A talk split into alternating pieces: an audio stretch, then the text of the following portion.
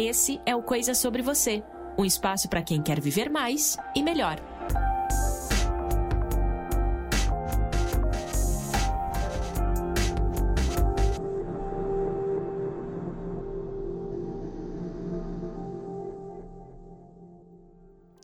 Olá, seja mais uma vez bem-vindo ao Coisa Sobre Você. Eu sou Bianca Oliveira e é sempre um prazer enorme para mim te receber nesse meu cantinho, nesse meu espaço.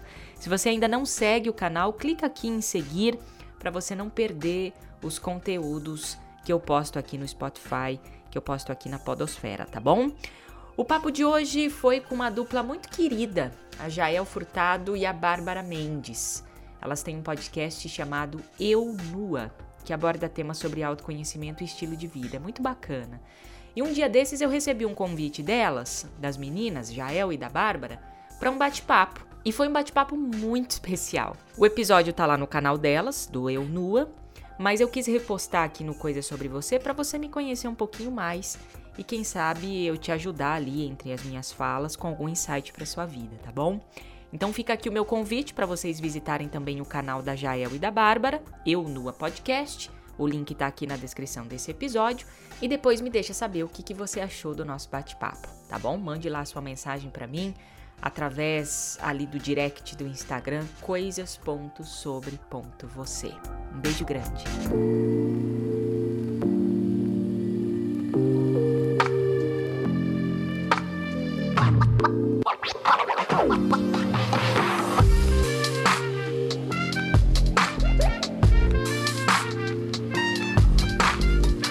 Bom dia, boa tarde, boa noite. Eu sou Bárbara Mendes. E eu sou a Jael Furtado. E vocês estão no Eu Nua.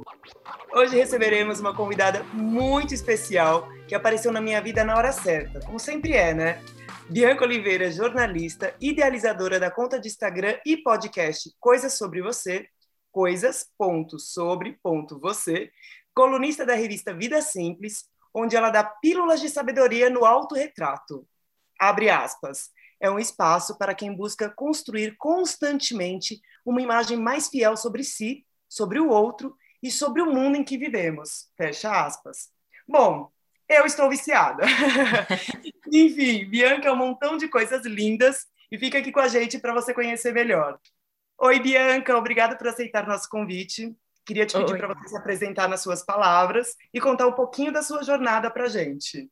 Oi, Bárbara. Oi, Jael. Prazer em conhecer vocês, essa dupla aí muito querida, que tem essa sintonia ótima. Que legal. Obrigada pelo convite, obrigada pelo espaço e obrigada pelas palavras aí de amor, de carinho. Bi, é, eu, come, eu te conheci através do Vida Simples da sua coluna no Vida Simples, né? Eu vi lá um post, falei com a Jael e a gente se interessou inicialmente pela viagem que você fez, né? Que uma mudança assim traz bastante autoconhecimento para quem está desperto, claro.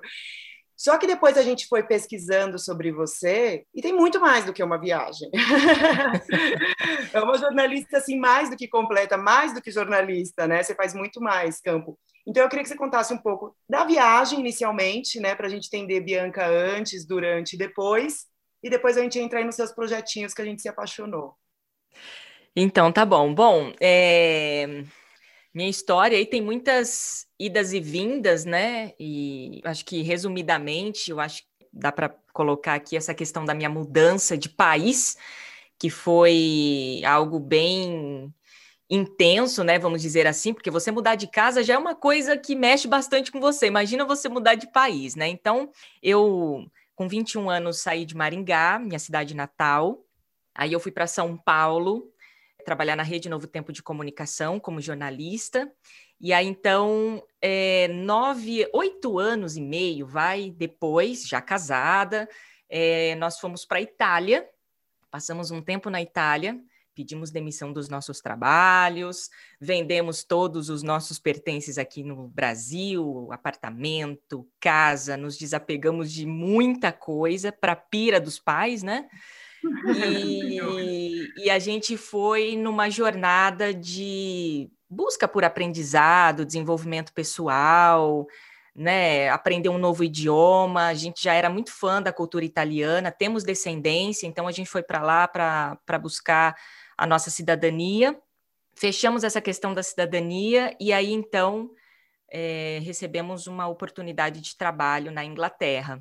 Meu esposo fechou um contrato lá com uma empresa e fomos para a Inglaterra também em busca de né, mais aprendizado e uma, uma jornada de desenvolvimento pessoal. E foi muito interessante, né, essa nossa vivência por lá. Não foi por muito tempo, foi durante um ano lá na Inglaterra.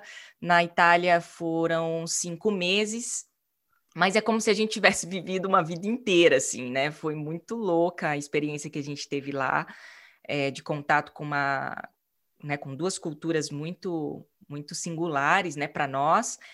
Enfim, eu acho que essa mudança de país para nós, para mim, para o meu esposo, ela foi muito rica porque nos nossos trabalhos, né, isso em 2010, vamos colocar, vai, 2017 mais ou menos, a gente começou com um incômodo muito grande é, em questão de estagnação. Sabe quando você, meu, peraí, mas é, e aí, vem o que depois? Sabe, eu estou trabalhando aqui e, e, e, eu já cheguei, não onde eu queria chegar, mas assim, parece que eu já aprendi tudo que eu tinha que aprender aqui, nesse espaço, nesse contexto, né? E, e eu acho que tem mais, tem que ter mais, porque senão alguma coisa está errada na vida, né? E eu, eu sou muito incomodada, demais, assim, eu não consigo fazer a mesma coisa durante três meses eu sempre tenho que estar tá mudando, assim, alguma coisa. Não precisa ser de trabalho, ou de casa, ou de país, mas a, nas atividades. Eu não gosto do lance da monotonia, de você fazer a mesma coisa todo dia. Eu tenho que ter rotina, mas não essa rotina não tem que ser monótona. E o meu esposo também começou com esse incômodo. E foi muito legal, né? A gente tem muito essa sintonia, e aí a gente falou: olha, a gente acabou de mudar para um apartamento que a gente quis, é o apartamento aqui do, né, com jovens aí de, de, de 30, 30 anos, né, a gente tinha na época, tá legal, a gente tem um carro bacana, a gente tem trabalhos legais, mas e aí? E aí, então, acho que esse, essa mudança de chave para nós foi muito importante, porque depois que a gente foi para a Inglaterra, para a Itália, enfim, conhecemos gente nova, viajamos bastante, aí veio o lance da pandemia, e a gente voltou para o Brasil, ou seja, mais uma mudança, né? Mais uma mudança. Só que a gente veio com outra cabeça, com outra experiência, com outras coisas no coração, com outra bagagem, né? Aquilo que em 2018 eu tinha, que era uma casa, um carro, emprego, estabilidade, entre aspas, porque estabilidade não existe, né? É, a gente voltou só com malas, com muita vontade de viver outras experiências com a família, porque já fazia 10 anos que a gente estava morando longe da família. É, e, assim, com o coração e a mente aberta para aprender, só aprender. Então, sei lá, resumidamente, eu acho que, que a Bianca de antes era aquela workaholic que queria é, aprender, mas um aprendizado meio desvairado, sabe aquela coisa assim? Não, não, eu preciso saber muitas coisas mas não são coisas de qualidade, não são coisas sobre mim, não são coisas sobre o outro, não são coisas sobre o mundo, não são, não são coisas sobre a minha humanidade e o que, que eu estou fazendo aqui, né? Como é que eu impacto a vida das pessoas de uma maneira positiva, como é que eu cumpro esse meu propósito. Para a Bianca de agora, que está tentando viver esse propósito. Eu acho Legal. que é isso. Eu acho que antes tinha um conhecimento, pelo que eu estou ouvindo assim e sentindo na minha história também, que reverbera um pouco, é que antes era um conhecimento de currículo, né? Um conhecimento é. colocar ali no currículo, e agora é um conhecimento de coração, de para mim, né? Para o outro, é. para mim, para o todo. É legal você estar tá falando isso, Bárbara, é porque eu lembro que eu assim, eu gosto muito do que eu faço. Jornalismo para mim assim pulsa na minha veia. Eu, eu realmente sou apaixonada pela minha profissão. E, e, eu trabalhei com hard news, né? Trabalhei para televisão, para rádio, com notícias diárias, boletins especiais. Fui apresentadora de telejornal, de um rádio, de um rádio jornal também. E aí a gente está naquela pauta né, diária, naquela loucura, economia, política, uh, notícias internacionais, é, sociedade, cultura. E eu sempre fui muito apaixonada por tudo isso, né? E aí eu mudei de programa é, saí do hard news e fui para entretenimento, um programa para jovens que chamava Conexão Jovem na TV. E aí eu lembro que essa minha transição, que foi uma mudança também importante, e, e ali eu também entendi muitas coisas sobre mim, eu falei, mas e agora? Eu não vou estar tá com, essa, com essas informações diárias? Tipo, parece que eu estou emburrecendo, sabe? Assim, me deu um negócio estranho, assim, né? Eu falei, mas então eu não tenho que assistir cinco jornais por dia, ler jornais impressos, revistas, como é que vai ser? Eu vou ficar só em um tema? É isso mesmo e tal? É, vamos, vamos ver como é que você vai se sair, Bianca e tal. Sempre fui muito ligada a questões jovens também, gostava de falar para os jovens, então eles me deram esse desafio. Aí um dia meu esposo falou alguma coisa, eu lembro certinho, sobre a taxa Selic do dia. E aí ele falou assim: ah, porque a taxa Selic e tal, não sei o quê. Daí eu falei, mas eu não vi essa notícia. Aí ele viu que eu fiquei mal com aquilo. Bateu a culpa. Aí, é, aí eu falei, assim, eu não assim? vi essa notícia. Daí ele falou assim: mas está tudo bem. Você não precisa saber disso. Você não, a taxa Selic não vai, não vai impactar em nada a sua vida emocional, sabe? Continua. Aí aquilo me deu um clique do tipo, meu, não tem nada a ver essa pira, entendeu? E você saber um, ai, ler trocentos jornais e tal. O que importa é você ter informação de qualidade. E foi ali que eu comecei a filtrar. Foi ali que o jornalismo, ali, ali para mim foi uma segunda fase do jornalismo. Eu entendo o jornalismo hoje como um propósito de vida, inclusive. Essa minha habilidade de me comunicar, essa minha habilidade de pesquisar, essa minha habilidade de filtrar, essa minha habilidade de roteirizar as coisas.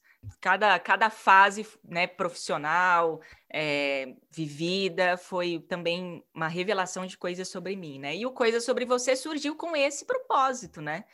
De falar sobre a vida, mas falar sobre a minha vida, mas não assim, tipo, olha, gente, olha, olha a, a referência, eu sou a referência. Não, é mostrar para o outro que, na verdade, todos nós estamos conectados com o sofrimento, por exemplo, né? A ansiedade, a dor, a frustração, a alegria, por que não, né? As conquistas, vitórias, enfim, então coisas sobre mim que também conectam com coisas sobre o outro, né? Porque nos, todos, to, todos somos um, né? Todos estamos no mesmo barco, com questões diferentes, sim, mas todos no mesmo barco. Sabe que eu, você falou do tempo, né? Que você morou fora, você falou, ah, não é muito tempo. Eu passei cinco meses na Amazônia e quando eu tô contando essa história, eu falo, ah, eu morei na Amazônia, aí eu sinto uma culpa do que eu falei. Eu falo, não, eu passei cinco meses lá, eu não morei lá. Mas se a gente pensar, é uma vida, né? Teve tanto impacto que não tem como já, como... você está quanto tempo em Portugal? Uh, fiz cinco anos agora, no início do mês. Também parece que, mas eu já acho que passou voando, assim. Eu disse, caramba, já tem cinco anos que eu tô aqui. e essa coisa que, que a Bianca falou também, sim, sim, tipo, foi engraçado, porque, pronto, eu tinha ido morar com meu marido, tinha casado, a gente morava junto, depois a gente casou, mudou de casa, isso no Brasil, né? Trocamos a. Compramos tudo, porque cada um tinha uma casa e era pequenininha, né? Arrumamos a casa toda e menos de um ano depois a gente foi embora. E eu lembro de eu estar arrumando assim as coisas, meu Deus, eu acabei, tinha esse apego assim das coisas, sabe? Tipo, eu acabei, nem, nem deu para curtir, né? Eu estou vendendo tudo.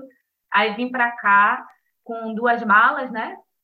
Primeiro era quantas coisas que você tem que não é importante, porque, tipo, sei lá, vim com duas malinhas e não senti falta de mais nada que eu tinha deixado. Tipo, peguei como se fosse o principal, ou seja, eu podia muito bem estar vivendo só com aquilo e tinha, e tinha mais, né?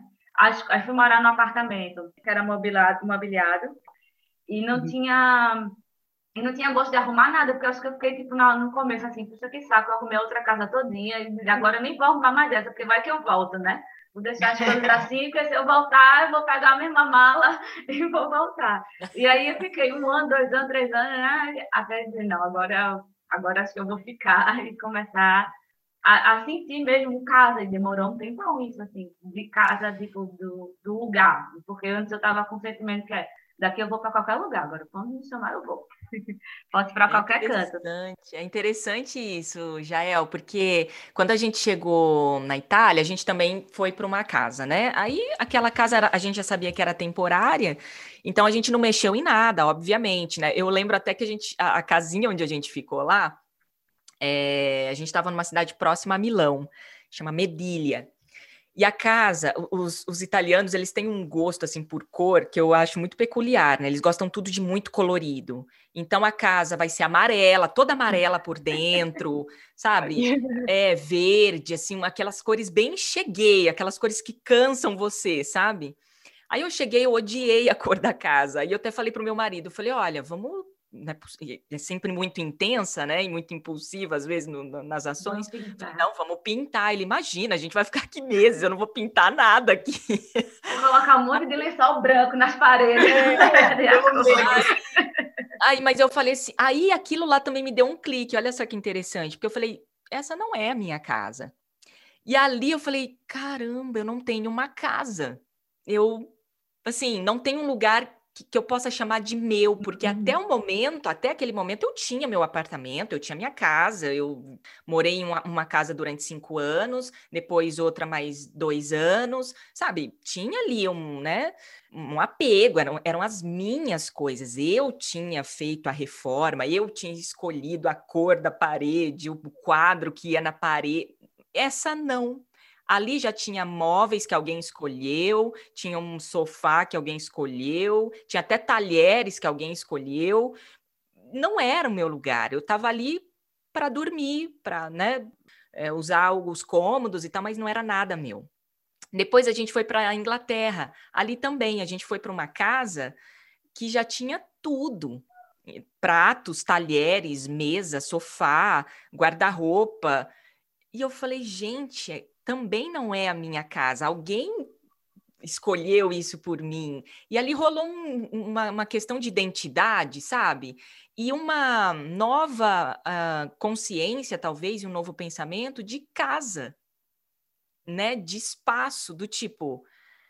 Casa, para mim, começou a ter um novo significado, no sentido de lar, né? Eu tô, eu tô em busca de um lar. E o que, que é um lar? É um lugar de paz, de conforto, de alegria, né? Onde eu e meu esposo, né, os nossos futuros filhos, ele é, é isso. A gente pode estar em qualquer lugar do mundo, mas ali é o meu lar, é o meu espaço. A minha identidade eu crio com afeto, com relações, né? Não é, não é com, com, com objetos, né? Eu não sei se isso passou para você também, já é. Eu até fiz uma, eu tenho até uma tatuagemzinha que é uma casinha, né? Faz coisa de criança. Mas foi uma coisa de, de lembrar, foi uma coisa para mim de dizer assim, eu, meu lar sou eu, entendeu? Meu lar é onde eu, onde eu estiver, onde eu estiver bem, não é uma... É, é óbvio que também, óbvio, se a gente, a gente se sentir confortável dentro da casa é importante, Isso. mas uhum. dentro da nossa casa, tipo, a gente sendo uma casa, sendo o nosso lar também, que um, para onde eu for, do jeito que estiver, o meu lar, quer dizer, eu é que tenho que estar bem, entendeu? Sim, é, é, é isso que você... Bem. É isso que você falou. É claro que a casa, a estrutura em si, ela é importante. Não é que você pode, né? Ai, nada a ver, não liga para é. isso. Não, tem que ter a sua identidade, os seus objetos, a sua coisinha, né? O seu, o seu objeto de decoração. Eu, por exemplo, amo plantas. Minha casa tá parecendo uma floresta amazônica. eu também. Eu, menina, eu coloco planta para tudo quanto é lado. E, e eu gosto disso porque é o lugar onde eu me sinto viva, né? quadrinho, fotos, eu quero isso, eu quero me lembrar, né, da, da, das minhas coisas. Mas isso não é tudo. Por quê? Porque tem gente com casas maravilhosas, todas decoradas ou toda fofinha, mas que não não tem o que não tem o que importa dentro do lar, entendeu? Que é essa conexão com as pessoas, essa paz, essa alegria, essa organização, sabe? Enfim. Eu acho que esse é o ponto que nós três temos em comum, talvez posso dizer aqui, me arriscar, porque eu também me mudei, né? Quando eu saí de São Paulo, eu tinha uma assessoria de imprensa. Olha. E aí eu fechei, fui morar na Amazônia, e eu morei num lugar que não tinha nem cama, eu dormia em rede. Uau. Então eu também fechei o apartamento, guardei algumas coisas que eu tinha acabado de comprar, geladeira, fogão, guardei num, numa garagem de uma amiga, de uma grande amiga, e fui morar num lugar com uma mala do lado da minha rede. e, e, eu acho que aí a gente pode dizer que, consciente ou não, tem a virada do autoconhecimento, né? Que a gente sai daquele automático de eu preciso ter o meu prato, por exemplo, que eu escolhi, a gente sai desse automático para tá, agora vamos trabalhar com o que tem e o que eu vou fazer com isso, né? e sai de perto também dos amigos, da família, que querendo ou não vira um referencial onde você tem que cumprir mais ou menos cumprir um papel, entendeu? Porque é, é muito, é mais, é mais fácil você ser você, quem você é, sei lá, quem você é por dentro, quando você não, não se sente na obrigação de cumprir alguns papéis, entendeu? Alguns papéis que você mesmo se coloca na, na vida, é. assim. É se redescobrir, né? Porque você vai fazer novas amizades e, e você pode mostrar para aquelas pessoas um outro lado de repente que você não, não se sentia tão à vontade de mostrar para aquelas é. outras pessoas. É, um novo lugar, ele sempre dá essa oportunidade, né, da gente recomeçar de novo, né? É. É, e, e, esse lance das relações, da amizade e tal, realmente também me impactou muito, provavelmente impactou vocês, né? A, a Jael está em Portugal, eu fui né, para a Europa também, a Bárbara para a Amazônia, que assim, eu, eu, eu sou apaixonada por Manaus, assim. Eu não, não visitei outros lugares da Amazônia, fui assim muito pouco por interior ali, mas muito para Manaus. Eu sou apaixonada, porque sim, parece que é outro país, né? É, sem dúvida. As pessoas, a é cultura, é muito né? louco, assim. Eu acho incrível, incrível. Mas quando a gente chega num lugar novo para morar ou passar um tempo ali, né, que não seja para turismo, você se vê muito vulnerável, né? Principalmente num outro país. Por exemplo, eu cheguei na Itália sem falar. Meu, eu só tava falando bom giorno, entendeu? não, não, sabe, pouca coisa. E você acha também que sabe aquele. Ah, não, aquilo lá eu me viro. Não, você não se vira. É ótimo. Então, As pessoas acham é... Que, é no... que é terra nostra, né? Você vai é... chegar lá, vai entender todo mundo. É... Exatamente. E aí assim, a, a, isso eu passei na Itália e também na Inglaterra, que era assim, a pessoa não estava me compreendendo, aí eu tinha vontade de gritar para ela assim, mas moço, eu sou uma pessoa estudada, entendeu? Lá no meu país eu era alguém, assim, na minha profissão, eu, eu, eu era entendida, compreendida, as pessoas me chamavam para falar nos lugares e você não está entendendo o que eu estou pedindo para você, entendeu? Aí eu Muito ficava, bom. gente, eu me sentia assim, literalmente nua. Até porque vulnerabilidade, né, é isso mesmo, é você, a sensação é de você estar nu na rua.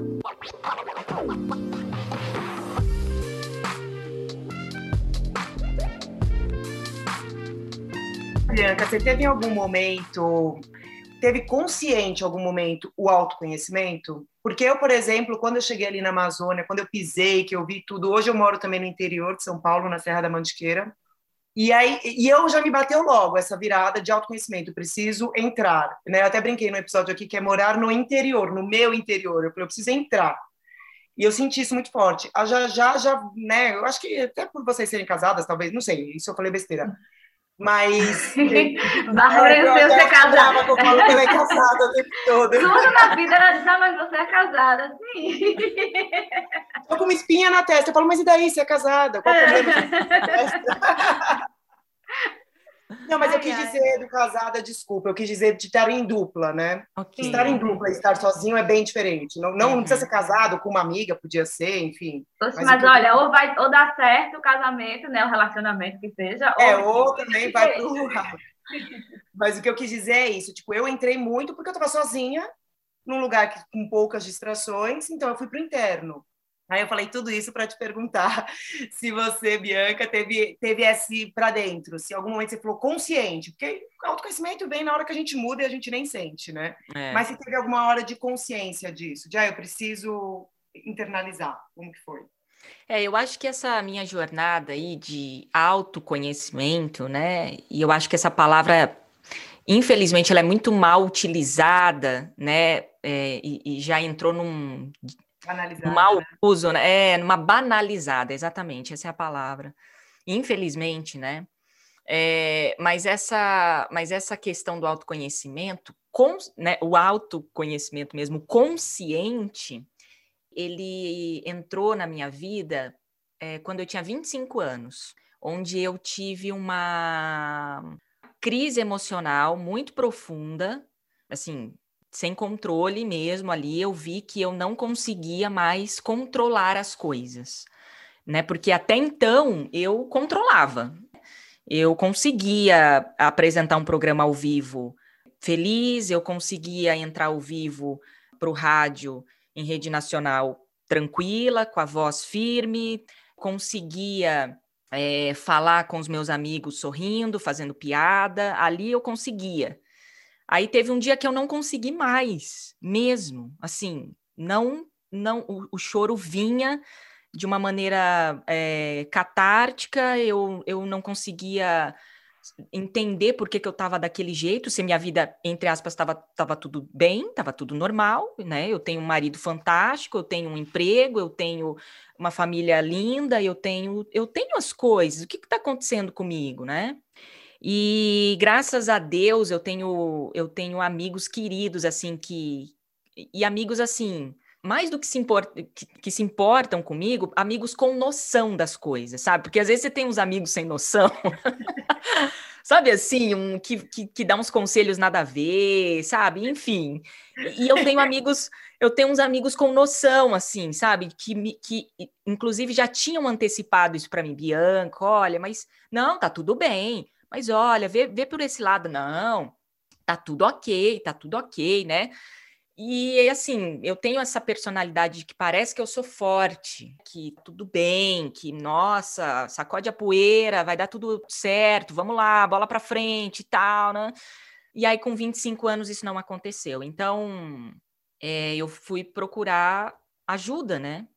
Terapêutica, inclusive no, no primeiro momento foi psiquiátrica, é, que também não foi uma experiência agradável, não foi uma experiência bacana de primeira. O, o profissional que me atendeu não foi legal, não foi humano, e ele, inclusive, me ajudou. Né, eu, eu digo que eu estava na beirinha do precipício. Ele me ajudou, ele só me deu mais um empurrãozinho. Ai, meu Deus. Ai, que ótimo. Entendeu? Ele me deu mais um empurrãozinho. E aí, então, a queda foi, foi, foi, foi pior.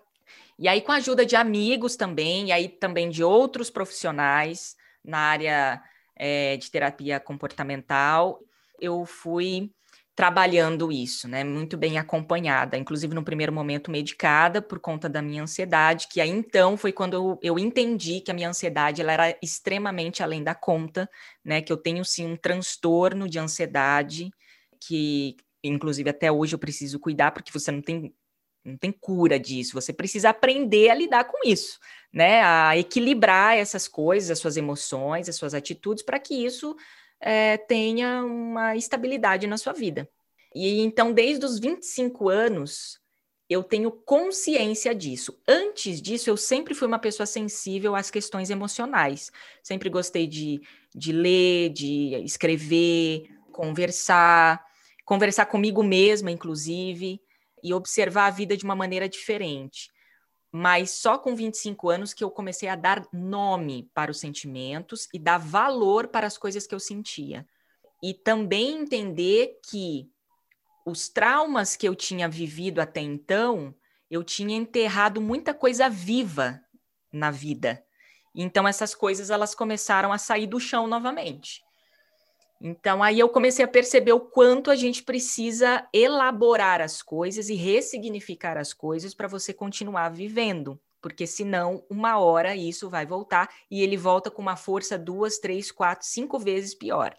Então, acho que, que, que essa foi a minha, né, o meu despertamento aí para uma vida uh, um pouco mais sensível para mim, né, para as coisas do meu coração, para as coisas que que estavam aqui dentro e eu não estava dando muito valor, não. Eu dava para dos outros, mas para mim, não. Nossa, que, que incrível esse jeito que você colocou, né? Enterrou os traumas vivos. Eu nunca pensei dessa forma, mas é isso que a gente faz. A gente fala para debaixo do tapete, é. né? Mas isso mas... fez muito sentido para mim, porque olha só que louco, né? É, numa uma conversa com uma terapeuta é, minha, e eu tive algumas, e isso fica como dica, viu, meninas? Eu não sei se vocês já passaram por processo de terapia ou quem está escutando a gente passou. É, é uma jornada que assim, ah, eu fui para um terapeuta, não gostei, tá vendo? Ah, esse negócio Sim. de terapia não tem nada a ver. Meu, vai procurando vai quem outra, é, te conecta. Eu tive algumas, eu tive três, quatro. Por quê? Porque é assim, entendeu? Mas não desista. É importante ter um profissional que vai te ajudar nessa reorganização dos sentimentos. É, mas uma terapia, é, uma sessão de terapia, essa profissional ela, ela começou a me fazer várias perguntas e ela falou assim: Bianca, antes dos seus 25 anos, ou na sua adolescência, na sua infância, como você lidava com situações de estresse, de profundo, é, de profunda tristeza? Como era? E aí eu me lembrei, eu falei assim, falei, olha, eu, eu, eu tenho uma ferramenta estranha, talvez, para a ciência e até para as pessoas, uh, de lidar com, com situações de estresse. Ela falou, e como é que é? Eu falei, olha, eu na minha cabeça, isso desde criança, eu sempre me imagino em um buraco de terra, onde eu me coloco ali dentro, eu fecho esse buraco, fico em posição ali é, meio que fetal, sabe? E eu fico ali na minha cabeça num tempo de cinco minutos. Eu não sei de onde eu tirei esses cinco minutos, mas é isso. A minha respiração volta a ser normalizada, eu consigo sentir uma, um certo silêncio, eu consigo sentir uma certa paz. Aí eu saio daquele buraco e tá tudo bem. Aí ela falou, ela falou. Ah, dá para fazer em qualquer lugar, né? Incrível, é, aí ela, só que ela assim, ela falou assim, olha, eu não me lembro o termo, tá? Técnico para isso. Talvez seja sublimação, mas pode ser que não tem nada a ver. Então, se algum psicólogo estiver me ouvindo aí, eu posso ter errado esse nome. Mas eu, assim, vagamente me lembro desse, desse termo, sublimação. Um, e ela falou assim, Bianca, isso é comum para pessoas que internalizam muito as coisas e tentam resolver e controlar as coisas sozinha. Você conseguiu é, achar a sua ferramenta. E, e eu achava aquilo normal, gente. Mas depois eu falei, não, não, não, não é normal, entendeu? Nada, né? Tava literalmente enterrando vivo. Exatamente. Olha que louco, assim, o que, que a mente faz com a gente, entendeu? É um desespero do corpo eh, em busca da sobrevivência emocional.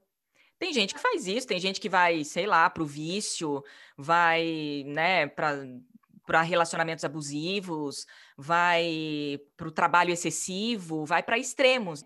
E eu sou cristã e acredito muito né, nessa, nessa minha conexão com Deus. Eu acredito de fato que foi Deus que me deu essa ferramenta de sobrevivência ali no meu mundo infantil, no meu, no meu mundo adolescente, no começo da vida adulta, para não ir para nenhum tipo de extremo.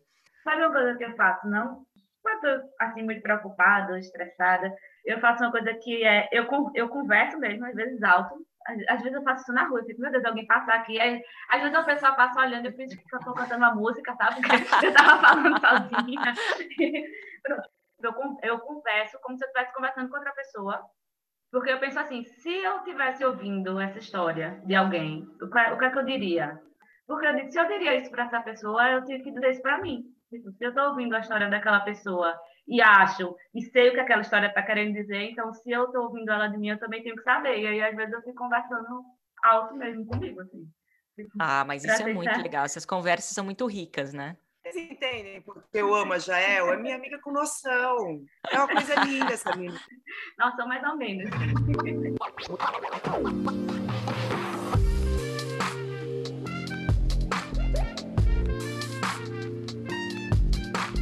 muito bom, né, Bianca? A nossa primeira convidada, a Marcela, eu acho que quase todo episódio eu falo dela, mas eu amo essa mulher.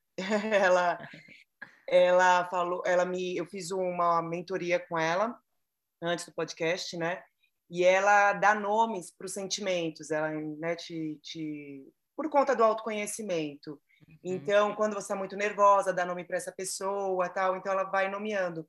E eu senti, reverberou em mim isso que você falou do, do poço ali que você cava e tal.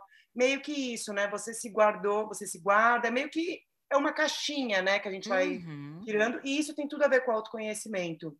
Eu gosto da sua visão, né? Que vem de Deus e tal. E acho também, porque eu acho que é alguma coisa divina de alguma forma, cada um acredita no seu, no seu dogma, mas não deixa de ser uma coisa que vem de fora, né? E é lindo. Agora, voltando aqui um pouco. Eu assisti o seu aulão sobre produtividade. Vou ser bem sincera. Quando eu vi produtividade, eu falei: ah, não. Uma mulher tão interessante vai vir com esse mimimi de temos que todos ser produtivos. Não estou no clima. com pouco tempo da aula, eu entendi tudo. Me, de, me quebrou assim as pernas, porque eu vi que você fala, uma, você pega uma abordagem sobre produtividade para uma vida com tempo para ser feliz e feliz por ser produtivo. E aí eu entendi tudo, falei, uau! E aí no meio você fala assim: não quero mais tempo, quero mais vida. Isso é autoconhecimento, né? É quando a Exato. gente entende o que, que a gente quer. Porque né, a gente entra no modo automático ali da vida real e fica, ai, não, preciso de mais tempo. Ai, eu precisava de um dia de 48 horas. Eu não sei... e, e não tem nenhum autoconhecimento, né? Para que 48 horas, né? Uhum. Para que, que você quer 48 horas? Eu te dou, mas para quê? E a pessoa nem sabe responder ah, para trabalhar mais. Exato. Para que, que você quer 48 horas? Não precisa. E no seu aulão, você deixa muito claro o que é ser produtivo no, da forma do bem, né? Cada, cada um vai falar o que é ser produtivo. Mas eu entendi que você falou ali da forma do bem, que é o ser produtivo para ser feliz. Para quem não ouviu o aulão, fala um pouquinho, resume ali para gente, porque eu fiquei tão impressionada com esse aulão. A gente vai colocar o link dele na divulgação. A Jael também viu o aulão, que eu mandei ela ver. e fala um pouquinho para gente. Ah, legal. Poxa, esse esse conteúdo eu gravei assim, meio que de última hora, sabe? Porque hum, o pessoal, coisa sobre você, eu, no começo eu estava falando muito sobre produtividade, mas nesse com esse viés, sabe?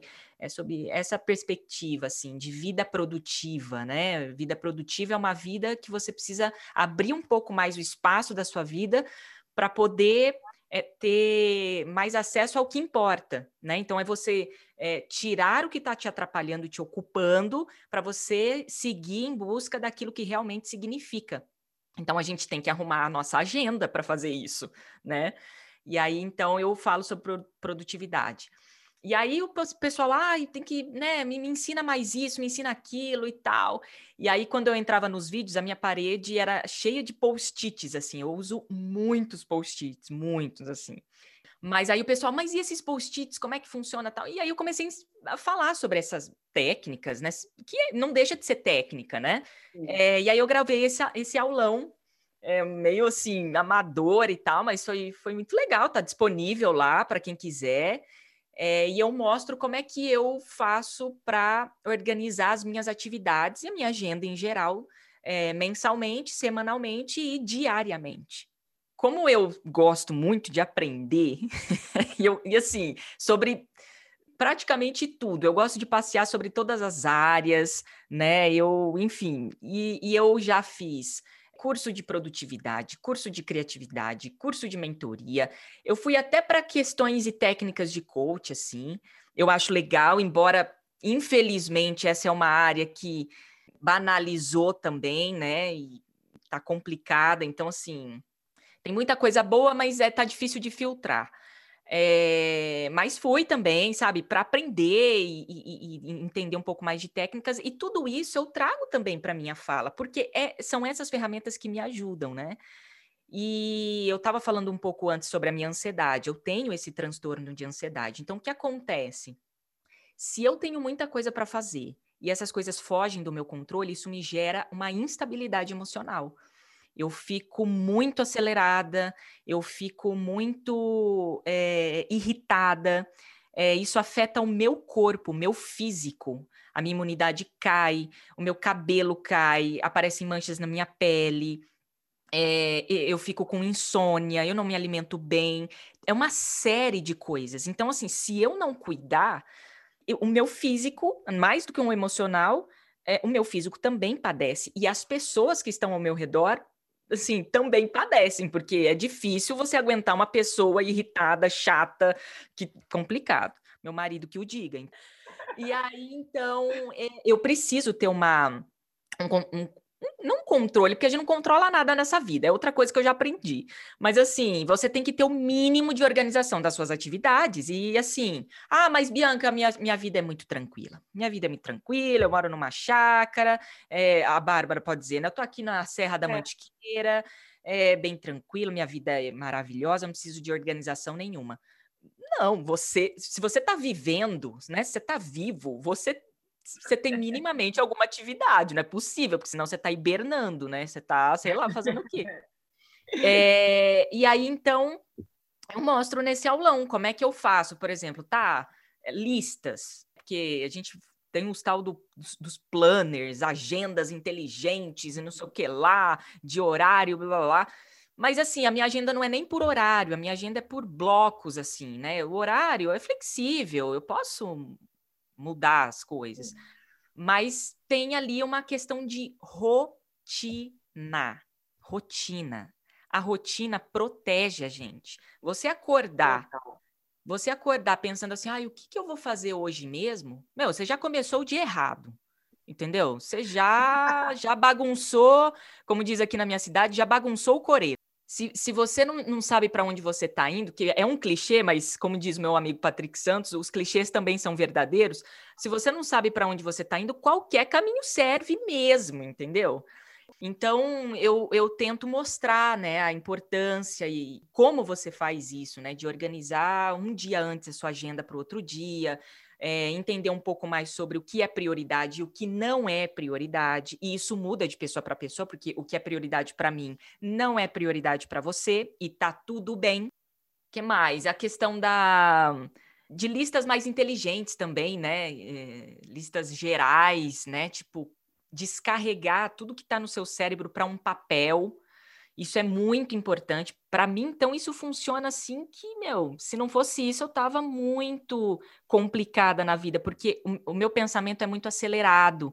Eu guardo muito, muita coisa na cabeça, eu quero, né, penso demais, e se eu não jogar isso para um papel, eu acabo assim, atropelando as coisas e não é legal. Então, essa é uma ferramenta, né, de listas gerais, assim, que, que me ajudam bastante.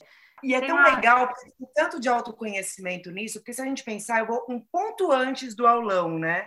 Quando você fala, ah, eu fico ansiosa, vem até no físico, meu cabelo cai e tal. E o que eu mais vejo são pessoas com esses sintomas, que não necessariamente é isso, óbvio, mas que, mas que nem pensa de onde vem o sintoma, resolve o sintoma. Meu cabelo está caindo, eu vou no dermatologista. Eu estou né, com mancha no cabelo, no dermatologista. E, e não veio um ponto antes. Espera, o que está acontecendo? Espera, eu estou muito ansiosa, ah, e junto com isso, meu cabelo está caindo. Ah, então toda vez que eu fico assim, acontece isso. Então é esse um passo antes, né? O do autoconhecimento. E isso que você fala de fazer as listas, quando você esvazia, você abre para o autoconhecimento. Tá, eu esvaziei. Mas o que, que é que é importante para mim? E organizar né? também a. E organizar as coisas do tipo, porque senão você sai do trabalho e continua no trabalho, né? Então você não tem vida, você sai do trabalho e está ali pensando em vez de estar lá no seu momento de lazer, você está ali pensando que você tem que fazer, como você vai fazer, que não sei o que, que falta isso, que falta aquilo outro, e você está constantemente, aí fica constantemente estressado, né? Então você organizar e dizer, pronto, hoje eu tenho que fazer isso, isso e isso, já fiz, ok, pronto, amanhã é amanhã. Senão a vida não funciona. A gente tem essa ideia de pensar, que é uma máxima também, né? Que se você fizer o que você gosta, você não vai trabalhar, só que daí você gosta de fazer aquilo, mas aquilo lhe tira uma energia absurda e depois você termina até odiando, né? Não é mais. E, ah. e às vezes só a coisa do organizar. Ela, eu também gostei da coisa que você falou, acho que foi num livro, eu não peguei o nome do autor, mas que é se eu não tenho agenda, eu vivo a agenda de alguém. Isso é, isso é, isso é, maravilhoso. Isso serve para o trabalho para a vida inteira, né? Porque, gente, eu posso botar isso na minha vida inteira, né? Se não, se você não fizer, se você não souber o que você quer, para onde você vai, quais são, sei lá, o que é que você quer da vida, assim, para ser feliz, enfim, você vai viver a vida de outra pessoa, né? É, é, é, é colocar a sua vida em cima da mesa. Eu sempre falo isso. Assim, tá difícil, tá ruim. Então, pera lá, vamos, vamos parar para pensar na sua vida, porque a gente não, não, não gosta de fazer isso. A gente sempre gosta de pensar na vida do outro, né? A vida do outro sempre é mais interessante do que a minha. Ah. E aí, é, quando você joga para o papel, inclusive um spoiler aqui, gente, eu tô, tô criando há tempos eu já estava pensando nisso, porque eu gosto muito de, de caderninhos, né? De papelaria, assim, eu adoro. E aí eu tô criando uma agenda é, customizada do Coisas Sobre Você. Uma Ai, agenda especial, assim, para quem curtir, para organizar a vida, o, os pensamentos, as emoções, vai estar tá tudo em um material só, em um caderno só, com ferramentas e com textos e tal. Enfim, porque assim, eu uso muita coisa, eu uso muita coisa no celular, muito aplicativo e tal. Minha vida tá aqui dentro. Só que, sabe, o escrever, escrever. tem um lance especial. Tem coisa mais sabe? gostosa do que você dar um okzinho assim, você põe uma lista de coisas e dá uma riscadinha assim. É... Ai, gente, que coisa deliciosa. Outra riscadinha, outra riscadinha. É, e um espaço também para você colocar seus pensamentos, coisas que você tá sentindo, sei lá, que não é texto bonitinho, é texto sobre você, sabe? É coisa sobre sobre você, o que você está sentindo. E você, dali, sei lá, três, quatro anos, ler aquilo de novo, é um encontro com você mesmo, sabe? Eu acho isso muito rico. Enfim, fechando parênteses e, e joguei, joguei para o mundo aqui esse meu projeto. Vai acontecer em algum momento. É, e aí, assim, eu estava falando sobre produtividade, né? Até perdi aqui a linha é. da. É. é. sobre ter tempo, né, para você. Esses dias, a Jael, a Jael, já falei aqui mil vezes, mas ela mora em Portugal, então a gente tem um fuso. Então, esses dias a gente deu boa noite, né, de tarde para mim, boa noite. Ela, ah, vou jantar com meu marido e tal, tá bom, tchau, boa noite, tchau. Aí, depois, no outro dia, eu vi que quando ela voltou do jantar, ela fez um post que ela estava molhando as plantinhas. Falou, ah, voltei do jantar. E, olha que, que rico você saber o que te anima. É... Tipo, voltei e vim aqui fazer esse carinho, porque não foi para as plantas, foi também, claro, o carinho, hum. mas carinho é para ela mesma. É, para você saber que planta te agrada, você tem que ter tempo para elas. Então, eu acho que é, é, o lance de produtividade, e a Bárbara falou isso, né? Nossa, gente, não acredito que a Bianca vai falar sobre produtividade. Olha, o meu conceito sobre produtividade também mudou muito. E isso é o legal e o especial da vida. A gente está em constante mudança. Não é porque assim, ah, eu aprendi o que é produtividade com fulano e é isso e ponto. Não. Hoje eu tô assim, mas amanhã pode ser que eu. Mas espera aí. Não é tão assim, né? É diferente, você vai ressignificando. Esse é o processo de amadurecimento, né? Nós não nascemos prontos, né? Cortella tem um livro sobre isso, né? Eu acho incrível. Então, assim, é, a produtividade antes, olha só que louco. Em 2015, eu falei da minha crise. Nesse ano, eu estava estudando sobre produtividade. E aí, eu me tornei, e eu estou fazendo aspas aqui com o meu dedo, para você que não está vendo esse vídeo, é, estou fazendo aspas que, para mim, produtividade era abrir mais espaço para entrar mais coisas. Então, assim, não, eu quero fazer isso, quero fazer aquilo, parará, parará, parará. Ok, né? Eu estava organizando minha agenda, não estava? E estava dando certo. Eu estava levantando cedo, eu corri uma meia maratona, eu li 42 livros, eu, eu fiz um monte de outras coisas. Bacana, muito bom. Mas e aí? Então, assim, te injeta uma pressão, um negócio Exato. muito louco, e você consegue, você vai, você pode tudo, e você tem que ser uma vida extraordinária, uma vida de sucesso, uma vida tará ok. Mas assim, para mim que já era super agitada, que não sei o que lá, meu, aquilo me levantou, mas também na hora que caiu, caiu bonito, entendeu? Mas é, ninguém consegue viver assim, né, gente? Tem que, a pessoa é, tem que ter algum problema, uma estátua, um problema no coração. Tipo, uau, e tal, e banho gelado, e banho não sei o quê, e meditação, e, mano, abraçar a árvore, e, mano, não dá, entendeu? Não, não tem condição, porque tem dia que você tá mal e você não quer fazer nada. Aí nesse dia você se sente um, um porcaria, entendeu? Você se sente um derrotado, porque você não tá nessa, nessa produtividade máxima. E aí? Exato. Entendeu? E eu me vi nessa posição. Falei, caramba, eu sou uma porcaria. Entendeu? Eu sou uma meba, eu não consigo ser essa pessoa, entendeu? É, e, cara, cadê a humanidade? Entendeu? Cadê? Eu, eu, e assim, eu comecei a me permitir ficar mal. É isso. Tem um dia que eu tenho que tirar inteiro para chorar mesmo. Entendeu? Para não fazer nada, para me sentir é, sabe, tenho, tenho, eu tenho esse direito. Por quê? Porque eu sou humana, entendeu? Então eu comecei a ressignificar a questão da produtividade. Por exemplo, em um dia ruim, eu posso ser produtiva? Posso. E por quê? Porque o que é produtividade para mim? Produtividade é eu entender mais coisas sobre mim, abrir espaço para o que realmente importa na minha vida. E o que realmente importa na minha vida? Cuidar, cuidar de mim e das pessoas que eu amo. É isso que é, que é ser uma que é ter uma vida produtiva, não é ter uma agenda. Isso que Exato. seu aulão me trouxe para abrir a visão para isso. O que, que eu quero, né? Não é, não tenho que produzir, eu faço macramê. Eu não tenho que fazer 15 peças de macramê por dia, mas eu tenho que fazer a peça que eu quero fazer. O que, que eu quero fazer? E que o outro talvez ache que, ai, nada a ver isso. Legal, mas para mim faz sentido. Faz sentido. Então, para mim foi produtividade, foi produtiva, né? Fui exato, exato. É isso. E olha como muda o nosso comportamento, né? Quando você tem esses insights assim. Meu, muda tudo. Eu, eu, eu acho muito massa isso, quando a gente entende que tem um propósito. Essa semana mesmo, conversando com a minha sogra, ela falou uma coisa tão bonita assim. Falei, olha só, um detalhe tão é detalhes, a vida é isso, a beleza, ela, ela é simples, entendeu? Ela, ela, ela tá em todos os lugares, a gente precisa estar tá sensível para reconhecer essas coisas. Minha, minha, minha, sogra também é cristã e ela falou assim, ela tem muita dificuldade em beber água, muita, ela, ela odeia beber água. E isso acarreta para ela uma série de coisas, né? Disfunção nos rins e tal. E ela tá, ela, ela, ela tenta, né, todos os dias ali beber água. Então ela tava com uma garrafa de chá.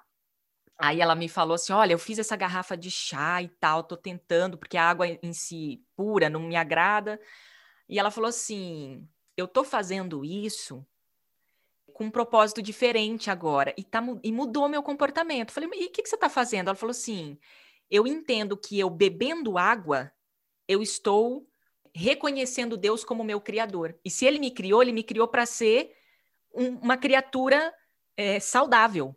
Então, eu bebendo água, eu estou louvando a Deus. Foi isso que ela disse. falei, cara, que legal. que legal, entendeu? Por quê? Porque, sabe, você amplia o significado das coisas. Não é assim, estou bebendo água porque meu médico mandou. Estou bebendo água porque, ai, que saco. Não! Você está bebendo água por um motivo muito, muito maior. Por exemplo, fazer exercício físico.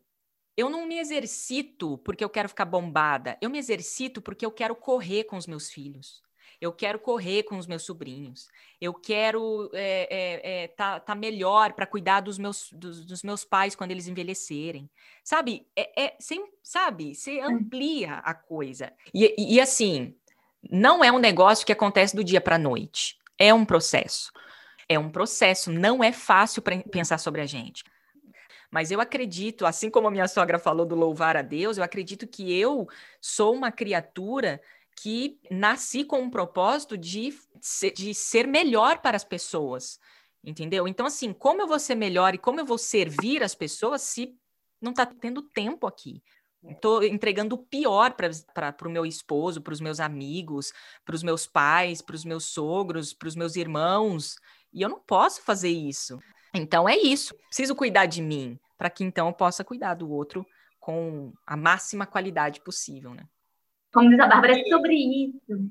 É sobre isso. É sobre você, é coisa sobre você. É.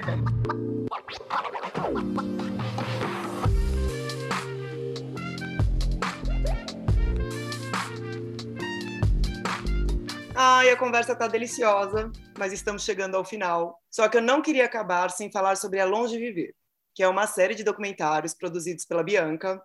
Lá ela aborda com profundidade a temática da revolução da longevidade são 13 horas divididas em 26 episódios. Eu maratonei nesse final de semana, literalmente. Uau!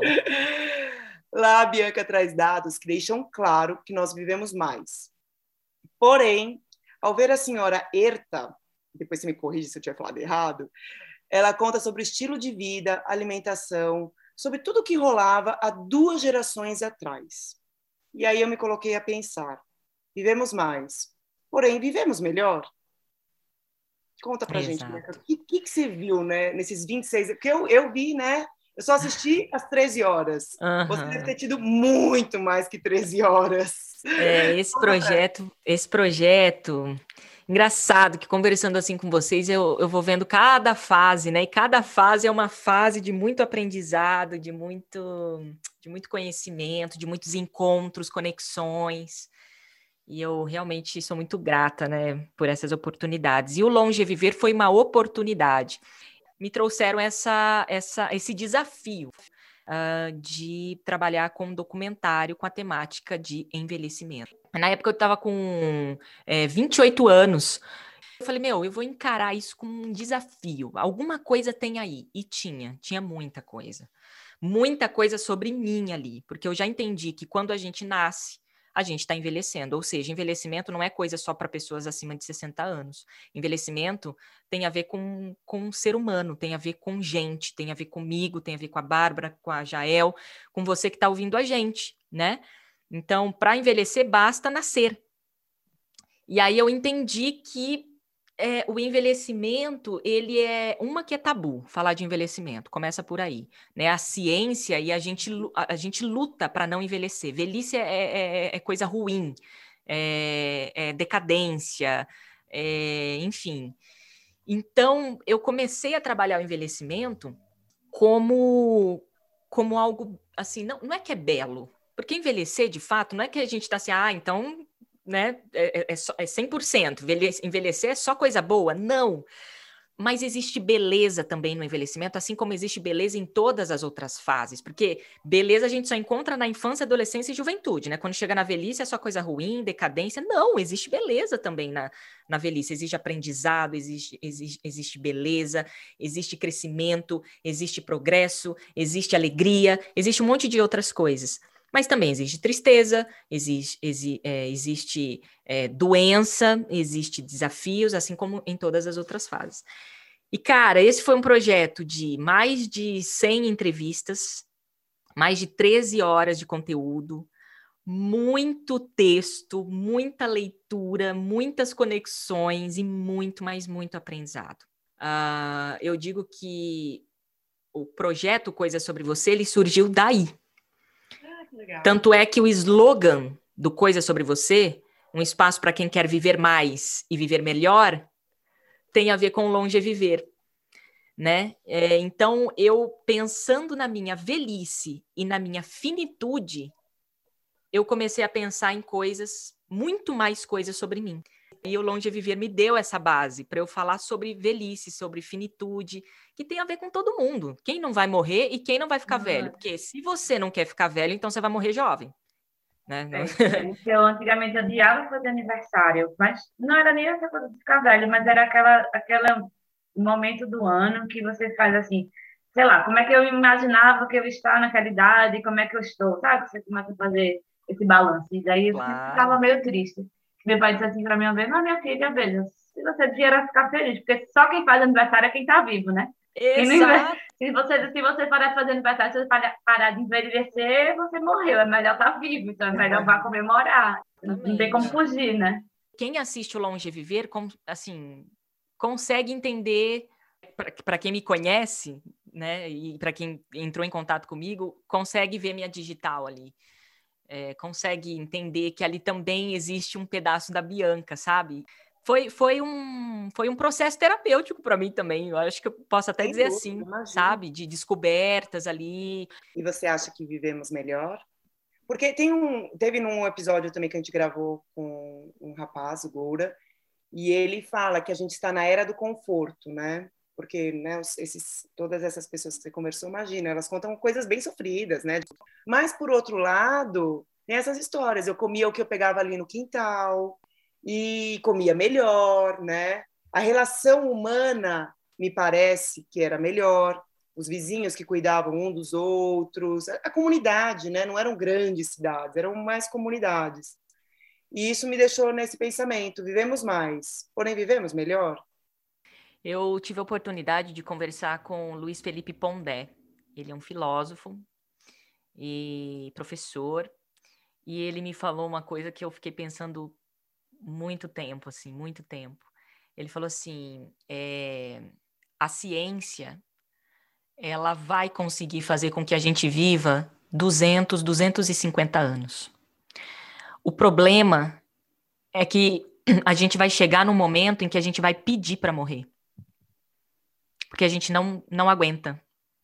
É, e sob uma ótica teológica, né, é, a gente encara até a morte como um, um alívio frente a esse mundo caótico de, de, de, desgraça, porque a gente não suportaria viver 200, 300 anos com essa com esse contexto no mundo, né? Agora a gente está vendo esse monte de guerra, pandemia, só desgraça. É claro que existe coisa boa, lógico, mas, mas é, é, é o sofrimento, ele é ele é a base do, da nossa vivência aqui no mundo. Viver é sofrer.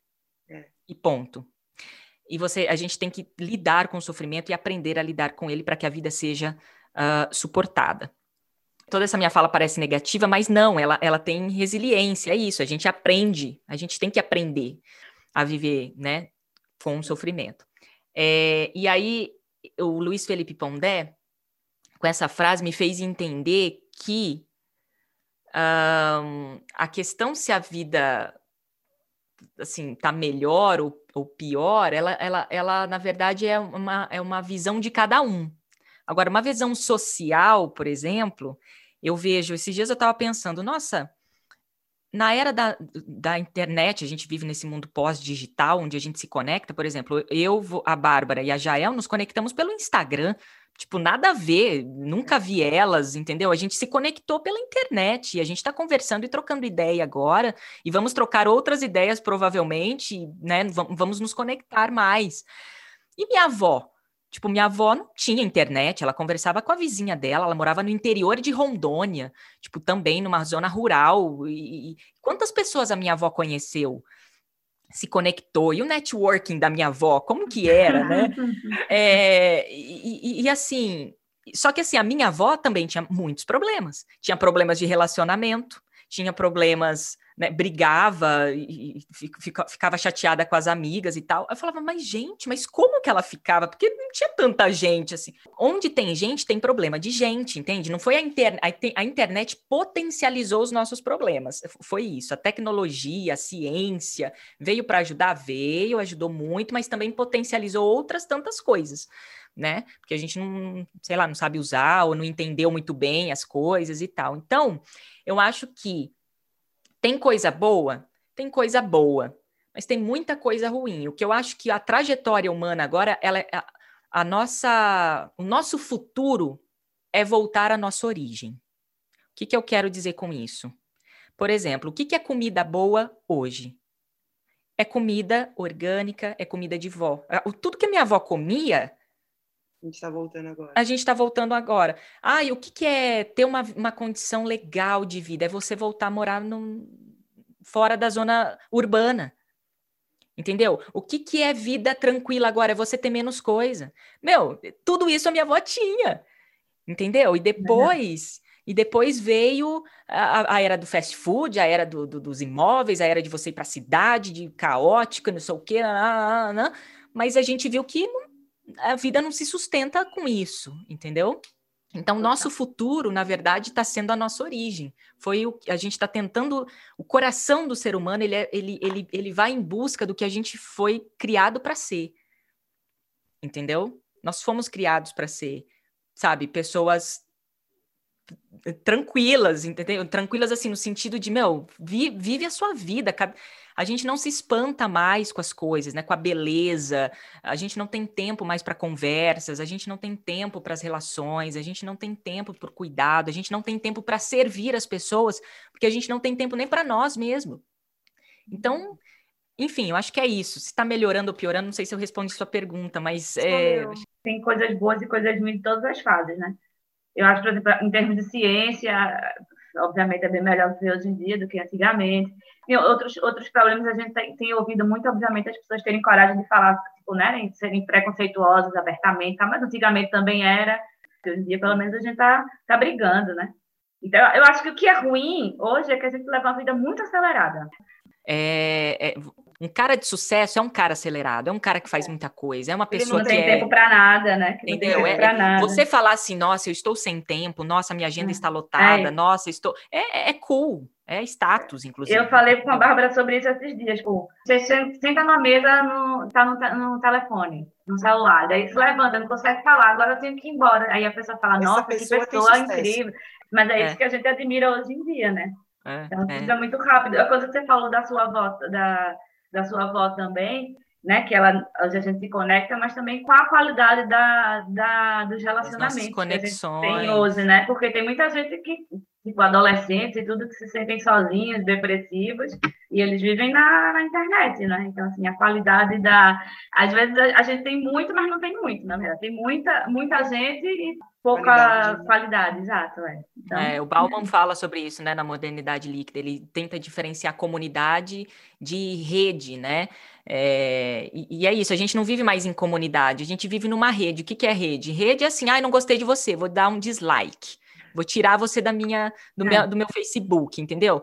Uma relação sem compromisso nenhum. Agora, vai brigar com o seu, sei lá, seu, um amigo seu que é seu vizinho. Você, vai, vai, dar um ter... dislike? Você vai ignorar vai ele? Tem que se mudar da casa, né? Entende? Então você tem que lidar com essa relação, conversar olho no olho, ou o que seja, né? Enfim, é tão. É, a, olha, a, a, a vida ela é complexa. A gente a não pode é esquecer disso, não. Ela, é, ela sempre ser... foi, né? Sempre foi, sempre vai ser. Ela, ela, é, ela é sim, ela tem que ser simples, mas ela também tem a sua complexidade. É muito difícil a gente falar assim, ah, não, isso aqui tá resolvido. Não tá, cara. A vida ela, é ela é muito profunda, ela é muito complexa, assim. Por isso que exige uma vida para entender a sua vida, né? Então. É isso.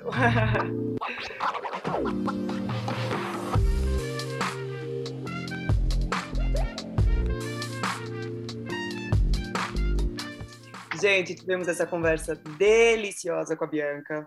Então, se vocês também estão apaixonados por ela, que nem eu estou, eu ah, queria que ela ah, deixasse gente, dicas não. de livros para a gente ficar conectado, para a gente ler e lembrar que você que indicou.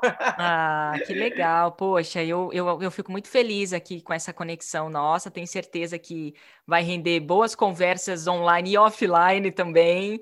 Agradeço muito, assim, mesmo, esses, esses encontros que, que as redes sociais nos proporcionam, né? Obrigada mesmo.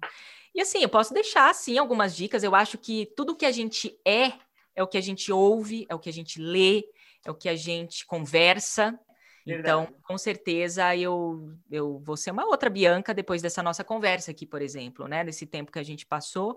Então, eu acredito que, que tu, todas essas nossas experiências vão fazendo a gente, né? A gente não nasce pronto, a gente vai sendo construído. Então, o que me ajuda no, no, no dia a dia é o contato com, com, com músicas, inclusive as músicas que eu ouço, eu conheço os cantores, isso me dá um privilégio, assim, muito legal de trocar ideias com eles também.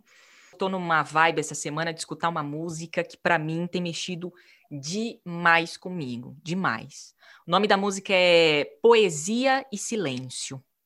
O nome do cantor é Felipe Valente. Felipe é um, um amigo pessoal, um baita de um artista e um cara que fala muito sobre autoconhecimento nas músicas dele, bastante.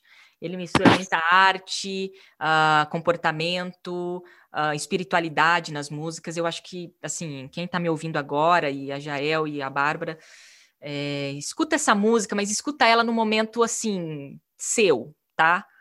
É, é uma música bem forte, e eu acho que ela reflete um pouco dessa nossa, desse nosso clamor por um mundo tão caótico e tão estranho, e um momento tão estranho que a gente está vivendo, né? Que a gente a gente busca uma certa alegria somente nos momentos de distração, porque quando você fica ouvindo. É bem isso, né? A gente é alegre só quando a gente está distraído desse caos, porque está complicado, né? Tá, tá, tá bem complicado. Então, Poesia e Silêncio é a música que tem mexido bastante com, comigo, é uma música que eu deixo aí para sua reflexão. Livro, gente. Aí eu vou citar um livro que eu falei sobre finitude, né? Não tem coisa que mais mexe comigo é, assim, sobre uh, as minhas emoções do que falar sobre morte. Porque quando a gente pensa na morte, na nossa morte, ou na morte dos nossos entes queridos, a gente pensa na vida. A gente dá muito mais valor, muito mais valor. E um livro que me fez muito bem foi Histórias Lindas de Morrer. Histórias Lindas de Morrer. É, também tive o privilégio de conversar com a autora, para o Longe Viver, inclusive, que a gente falou sobre morte. O nome dela é a doutora Ana Cláudia Quintana Arantes. Ela é ótima, eu amo ela. Ela é demais, ela é demais. Histórias Lindas de Morrer. Ela é uma médica especialista em cuidados paliativos, ou seja, ela cuida de pessoas que estão já para morrer. Então ela fala sobre essas histórias. Ó, leia, é, é, é assim, é ler e chorar, ler e chorar. É muito bom. Eu e... tô lendo dela, A Morte é um Dia que Vale a Pena Viver. Ah, foi o primeiro livro que eu li. Inclusive, depois de ler esse livro, eu entrevistei ela para o Longe Viver, porque fantástico, muito bom, né? É... E um outro livro, Aprendendo a Viver, de Clarice Lispector, que assim, hum. nossa, que livro, gente, que livro.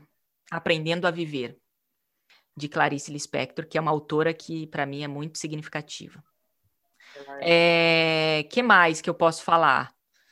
Uh, tem um também que eu adoro, que é o Pimentas, de Rubem Alves.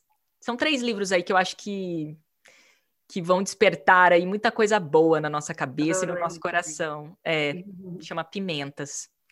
É, e podcast, é, eu sempre recomendo Café Brasil, do meu amigo Luciano Pires. Ali tem, tem muita coisa legal, muita coisa. Ele é um nossa, ele é uma máquina de, de produzir conteúdos, né? Ele é ótimo. É... E também tem um podcast novo, aí eu não sei se vocês já ouviram, que eu gosto muito, chama é, Nós, da Sara Oliveira e. Ah, esqueci o nome da outra apresentadora. Eu sei Mas quem é a grande amiga dela, né? É, ai, poxa vida, saiu da minha memória, mas ok. O nome do, do, do, do canal chama Nós. Tem muita história boa ali, muita história boa, muito legal. E o 45 do primeiro tempo, do meu amigo Patrick Santos também. É, tem muita coisa legal lá. Sempre história, sabe, gente? Eu acho que quando a gente ouve histórias é tão legal, né? A gente, a gente se vê ali no, no outro, aprende tanta coisa boa. Então fica aí. E tem um autorretrato também da vida simples, né? Sem dúvida, ele já vai estar no link da bio. É. E o Coisa Sobre Você, que é o meu canal mesmo de podcast, para quem quiser ouvir, tá lá no Spotify, também na sua plataforma de podcast preferida. O autorretrato você coloca toda segunda-feira, certo? Uma pílula. Sim. Segunda e, sexta. Ah, segunda e sexta. Boa. Aham, Segunda e E sexta. o Coisa Sobre Você. Coisa sobre você é uma agenda da Bianca, assim, sabe? Boa. É, na- eu tô sem periodicidade por enquanto, é, e eu posto ali, pelo menos uma vez por semana, a cada 15 dias, eu tô postando conteúdos ali. Mas já tem 58 episódios, eu acho que para quem quiser conhecer o canal, já tem bastante conteúdo lá. Ai, Bianca, eu adorei. Muito obrigada. Foi incrível. Obrigada a vocês, meninas, pela Foi oportunidade de conhecê-las e trocar ideia. E Foi que a vida de vocês seja uma vida produtiva. De todos nós. Agora eu entendi isso. Agora que eu mudei essa chave, eu desejo produtividade a todos. Muito bem. Um beijo, viu? Obrigada. Beijão também. Beijo a todos que estão nos ouvindo. Até a próxima. Até a próxima. Quarta-feira que vem tem mais. Beijo, gente. Beijos, Valeu. beijos. Tchau, Beijo. tchau.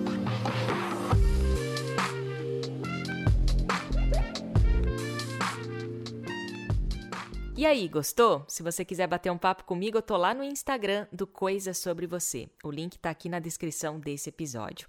Para você que me ouve no Spotify, não se esqueça de dar um follow aqui no canal, de seguir aqui o canal. E se você me ouve através da plataforma Apple Podcast, avalie o Coisa Sobre Você através das suas estrelinhas, tá bom?